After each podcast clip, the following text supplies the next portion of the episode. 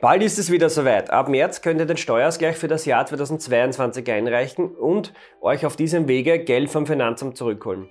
Wer alle eine Arbeitnehmerveranlagung einreichen kann, wer nicht und was ihr alles absetzen könnt, das erfahrt ihr in diesem Video. Und ganz zum Schluss zeige ich euch noch, auf welche Falle ihr nicht hineintappen dürft. Also bis zum Schluss dranbleiben lohnt sich. Wer Steuern versteht, kann Steuern sparen. Herzlich willkommen zu einer neuen Folge vom Steuerpodcast mit deinem Steuerberater Roman Jagersberger. Der Podcast für Unternehmer, Selbstständige, Investoren und Interessierte. Mein Name ist Roman Jagersberg, ich bin strategischer Steuerberater in Österreich und unsere Kanzlei hat sich auf Unternehmen und Investoren spezialisiert, die ihre Steuerbelastung und Firmenstruktur optimieren möchten. Wir haben jetzt mittlerweile Ende Februar 2023, das bedeutet, dass der Steuerausgleich, die sogenannte Arbeitnehmerveranlagung für das abgelaufene Jahr 2022 bald erstellt werden kann. Damit Ende diesen Monats, also mit Februar, sämtliche Arbeitgeber nun die Jahreslohnzettel an das Finanzamt übermittelt haben müssen, könnt ihr ab dem März die Vorberechnung eurer zu erwartenden Steuergutschrift über Finanz Online durchführen und die Arbeitnehmerveranlagung beim Finanzamt einreichen. In diesem Video möchte ich euch jetzt zeigen, wer alle einen Steuerausgleich einreichen kann und wer nicht und vor allem, was ihr alles dabei absetzen könnt, um eine möglichst hohe Steuergutschrift zu erhalten. Wer kann einen Steuerausgleich einreichen? Naja, hier gibt es grundsätzlich mal zwei Möglichkeiten. Entweder könnt die Arbeitnehmerverlagung freiwillig einreichen oder ihr werdet dazu verpflichtet. Freiwilligkeit ist dann gegeben, wenn ihr in einem betroffenen Jahr, also in diesem Fall 2022, nur Einkünfte aus unselbstständiger Arbeit und auch nur von einem einzigen Arbeitgeber hattet. Ihr seid also Angestellter, Arbeiter oder Pensionist und habt keinerlei Nebeneinkünfte und auch nur eine lohnauszahlende Stelle. In diesem Fall könnt ihr den freiwilligen Steuerausgleich einreichen. Ihr könnt das sogar bis zu fünf Jahre im Nachhinein vornehmen. Aktuell, also jetzt haben wir 2023, könnt ihr die Steuerausgleiche für 22, 21, 20, 19 und 18, das heißt von 2018 bis inklusive 2022 erstellen. Schaut daher bitte unbedingt nach, ob ihr in diesen Jahren schon einen Steuerausgleich eingereicht habt. Falls nicht, holt das nach, denn euch könnte hier einiges an Geld entgehen. Für wen ist die Einreichung eines Steuerausgleichs verpflichtend? Ne, da kommen mehrere Fallkonstellationen, äh, da sind mehrere Fallkonstellationen möglich. Einmal für all jene, nämlich die mehr als ein Dienstverhältnis im jeweiligen Kalenderjahr hatten. Das kann zum Beispiel bei einem Jobwechsel vorkommen oder man hat neben dem Hauptjob noch einen, eine Nebenbeschäftigung, eine Nebentätigkeit, einen kleinen Nebenjob, da muss man dann auch einen Steuerausgleich machen. Oder wenn ihr vor oder nach einem Dienstverhältnis Arbeitslosengeld oder Notstand bezogen habt, dann müsst ihr eine Pflichtveranlagung durchführen. Aber auch wenn ihr euer Arbeitsverhältnis beendet und in Pension gegangen seid. Das heißt, wenn Pension in einem Jahr das Arbeitsverhältnis beendet wurde und der Pensionantritt stattgefunden hat, auch dann haben wir zwei lohnauszahlenden Stellen und auch in diesem Fall muss ein Steuerausgleich eingereicht werden. Und dann so Besonderheiten äh, wie der Alleinverdiener Absetzbetrag, das Pendlerpauschale oder Familienbonus Plus, wenn diese, einer von diesen drei Steuerbegünstigungen bereits durch den Arbeitgeber im Rahmen der Lohnverrechnung berücksichtigt wurden, diese Vergünstigungen allerdings euch nicht zustehen oder nicht in der berücksichtigten Höhe zustehen, dann müsst ihr das über die Arbeitnehmerveranlagung korrigieren. Und im Fall der Verpflichtung gibt es natürlich auch eine Frist und diese läuft in der Regel am 30. September ab. Aber keine Sorge, wenn ihr das nicht wisst, beziehungsweise nicht bis zum 30. September eine, eine ähm, Arbeitnehmerveranlagung einreicht, obwohl ihr das müsstet, bekommt ihr noch rechtzeitig ein schriftlich, eine schriftliche Aufforderung vom Finanzamt, die aber für Finanzamtsverhältnisse sehr freundlich geschrieben ist. Das heißt, da wird eine Nachfrist gesetzt und in der Zeit bitte reicht dann die Steuererklärung ein. Wie schaut's jetzt aus, wenn ihr neben eurem Dienstverhältnis oder der Pension noch kleinere Nebeneinkünfte, wie zum Beispiel aus der Vermietung einer Wohnung habt? In diesem Fall ist die Einreichung einer Arbeitnehmervereinbarung nicht möglich, da hier Einkommensteuerpflicht besteht. Das bedeutet, dass ihr euer gesamtes Einkommen in einer Einkommensteuer gegen den Finanzamt deklarieren müsst. Eine Arbeitnehmerverlagerung bzw. der sogenannte Steuerausgleich, da kann ich keine Einnahmen geltend machen. Da kann ich nur Ausgaben abziehen, aber ich kann keine Einnahmen dem Finanzamt erklären. Wenn ich das machen muss, dann muss ich eben eine Einkommensteuererklärung, das E1-Formular einreichen. Und hier gibt's kürzere Fristen bei der Pflicht der äh, Einkommensteuererklärung, nämlich der 30. April des Folgejahres, wenn ihr die Erklärung in Papierform einreicht, oder den 30. Juni des Folgejahres, wenn die Eingabe elektronisch über Finanz Online erfolgt. Und solltet ihr einen Steuerberater beauftragt haben, der sich um die Erstellung eurer Einkommensteuererklärung kümmert, dann haben wir Steuerberater Gott sei Dank etwas mehr Zeit.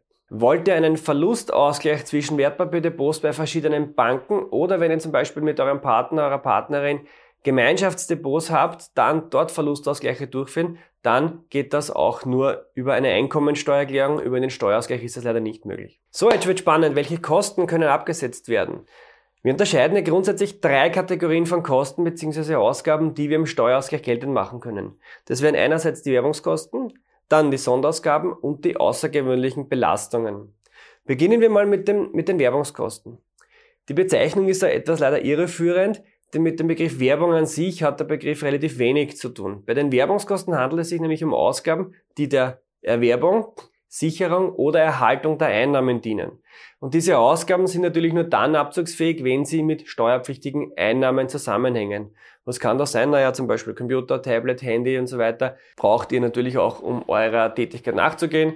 Fairerweise muss man auch sagen, werdet ihr diese Geräte vermutlich auch privat nutzen. Das heißt, ihr müsst ja auch einen einen, einen Privatanteil für die Privatnutzung ausscheiden. Das bitte beachten. Dann, was wäre weiters absetzbar? Zum Beispiel Kosten für Aus- und Weiterbildung, Fachliteratur. Und bei der Fachliteratur speziell müsst ihr wieder aufpassen, dass es sich tatsächlich um fachspezifische Literatur handelt und nicht bloß um Literatur für allgemeine Bildung. Ähm, die, Ab die Praxis zeigt, dass die Abgrenzung da oft sehr schwierig ist. Das Finanzamt will gleich alles unter Allgemeinbildung subsumieren. Ähm, da gibt's immer wieder Diskussionen. Ja. Dann, was kann man noch absetzen? Betriebsratsumlage und Gewerkschaftsbeiträge und noch einiges mehr. Wie gesagt, das muss immer im direkten Zusammenhang mit eurer Tätigkeit stehen. Wer weite Wegstrecken zurücklegen muss, das heißt, wer Pendler ist und zwischen Wohnung und Arbeitsort eine gewisse Wegstrecke zurücklegen muss, der sollte sich mal mit dem Pendlerrechner näher beschäftigen. Den Link dazu werden wir euch unten in der Videobeschreibung einfügen. Wenn eure Wegstrecke nämlich vom privaten Wohnsitz zum Arbeitsplatz die vorgegebenen Kriterien erfüllt, steht euch das Pendlerpauschale und der Pendler Euro zu. Das Ergebnis des Pendlerrechners, was dann auf dieser Plattform rauskommt, das könnt ihr dann ebenfalls als Werbungskosten absetzen. Und bitte wichtig, füllt den Pendlerrechner wahrheitsgemäß aus und hebt euch den Ausdruck davon gut auf.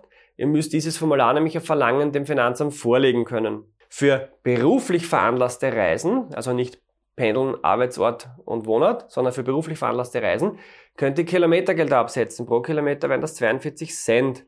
Ihr könnt dieses bis zu maximal 30.000 Kilometer pro Jahr machen. Bei Reisen mit einer Entfernung von mehr als 25 Kilometer und einer Dauer von länger als drei Stunden könnt ihr zusätzlich auch noch 2,20 Euro pro angefangener Stunde als Taggeld absetzen. Diese sogenannten Diäten sind mit einem Maximalbetrag von 26,40 Euro pro Tag gedeckelt. Das heißt, mehr als 12 Stunden mal die 2,20 Euro können wir nicht verrechnen. Bevor wir uns nun jetzt anschauen, welche Kosten nicht abzugsfähig sind, abonniert bitte unseren YouTube-Kanal und aktiviert die Glocke, denn damit zeigt ihr uns einerseits, dass euch unsere Inhalte gefallen und euch weiterhelfen und gleichzeitig verpasst ihr kein weiteres Video mehr. Was ist nun nicht abzugsfähig? Nicht absetzen dürft ihr Ausgaben für die private Lebensführung. Klassisches Beispiel wäre zum Beispiel ein schöner Anzug. Auch wenn ihr den für die Arbeit benötigt, das Finanzamt sieht das anders, denn einen schönen Anzug kann man natürlich auch in der Freizeit tragen. Somit wird der der privaten Lebensführung zugerechnet und ist nicht absetzbar. Was anders wäre es zum Beispiel bei einer Schutzbekleidung, die ihr für einen Arbeitsplatz benötigt und selbst bezahlen müsst und nicht vom Arbeitgeber erstattet bekommt. So, was können wir weiter absetzen im Steuerausgleich? Ein sehr populärer Punkt wäre der Familienbonus Plus. Ab dem Steuerausgleich 2019 könnt ihr den Familienbonus Plus nämlich beantragen. Dabei handelt es sich nicht um Werbungskosten an sich, sondern um einen Steuerabsetzbetrag. Das bedeutet, dass dieser Betrag direkt von der Steuerbelastung abgezogen wird. Bisher lag dieser Familienbonus Plus bei 1500 Euro pro Jahr und Kind. Ab dem Jahr 2022, also ab dem Jahr, wo wir jetzt die Veranlagung machen, beträgt er nun 2000 Euro pro Jahr und Kind. Das heißt, er ist um 500 Euro angehoben worden. Was heißt das auf Deutsch? Naja, wer in einem Jahr zum Beispiel 4000 Euro Einkommensteuer bezahlen müsste und zwei Kinder hat, zahlt dank der Kinder keine Einkommensteuer. Bedenkt bitte, dass der Familienbonus Plus nur dann zusteht, solange für das jeweilige Kind Familienbeihilfe bezogen wird. Ab dem 18. Geburtstag wird dieser dann auf 650 Euro pro Jahr reduziert. Es muss aber bitte weiter in Familienbeihilfe bezogen werden. Und, was auch spannend ist, der Familienbonus Plus kann auf beide Elternteile 50 zu 50 aufgeteilt werden. Verdient ein Elternteil gut und der andere fast nichts oder gar nichts, dann sollte der gut verdienende Elternteil einen vollen Familienbonus plus beantragen. Verdienen Sie gleich viel oder ungefähr ähnlich, dann kann man es aufteilen. Das müsst ihr aber dann euch selbst anschauen in Finanz Online in der Vorberechnung, da sieht man dann, wie wiegt es sich aus und das bessere Ergebnis nehmt einfach. Und ein wichtiger Hinweis bitte noch, habt ihr den Familienbonus Plus bereits über das Formular E30 über den Arbeitgeber beantragt und reicht eine Arbeitnehmerveranlagung ein, dann müsst ihr beim Steuerausgleich nochmals den Familienbonus Plus beantragen, da er sonst herausgestrichen wird und es unter Umständen zu einer Steuernachzahlung kommen kann. Bitte aufpassen. Gehen wir nun weiter zu dem Punkt der Sonderausgaben. Diese sind leider relativ rasch erklärt, denn seit der Abschaffung der Topf-Sonderausgaben im Jahr 2021 gibt es hier nicht mehr viel abzusetzen. Erwähnen möchte ich die Kirchensteuer und die Spenden. Diese werden jedoch von den Religionsgemeinschaften bzw. von den begünstigten Spendenempfängern automatisch an das Finanzamt übermittelt. Sollte es hier Fehler bei der Vermittlung geben, dann braucht ihr das nicht dem Finanzamt sagen, sondern ihr müsst euch an die jeweilige Stelle melden und die können das richtig stellen. Wie könnt ihr überhaupt feststellen, ob es richtig übermittelt wird? Na ganz einfach. Ihr schaut in Finanz Online nach unter dem Punkt Abfragen Datenübermittlungen, dann gebt das jeweilige Jahr ein und dann seht ihr gleich auf Knopfdruck, welche Stellen wie hoch oder wie viel gemeldet haben.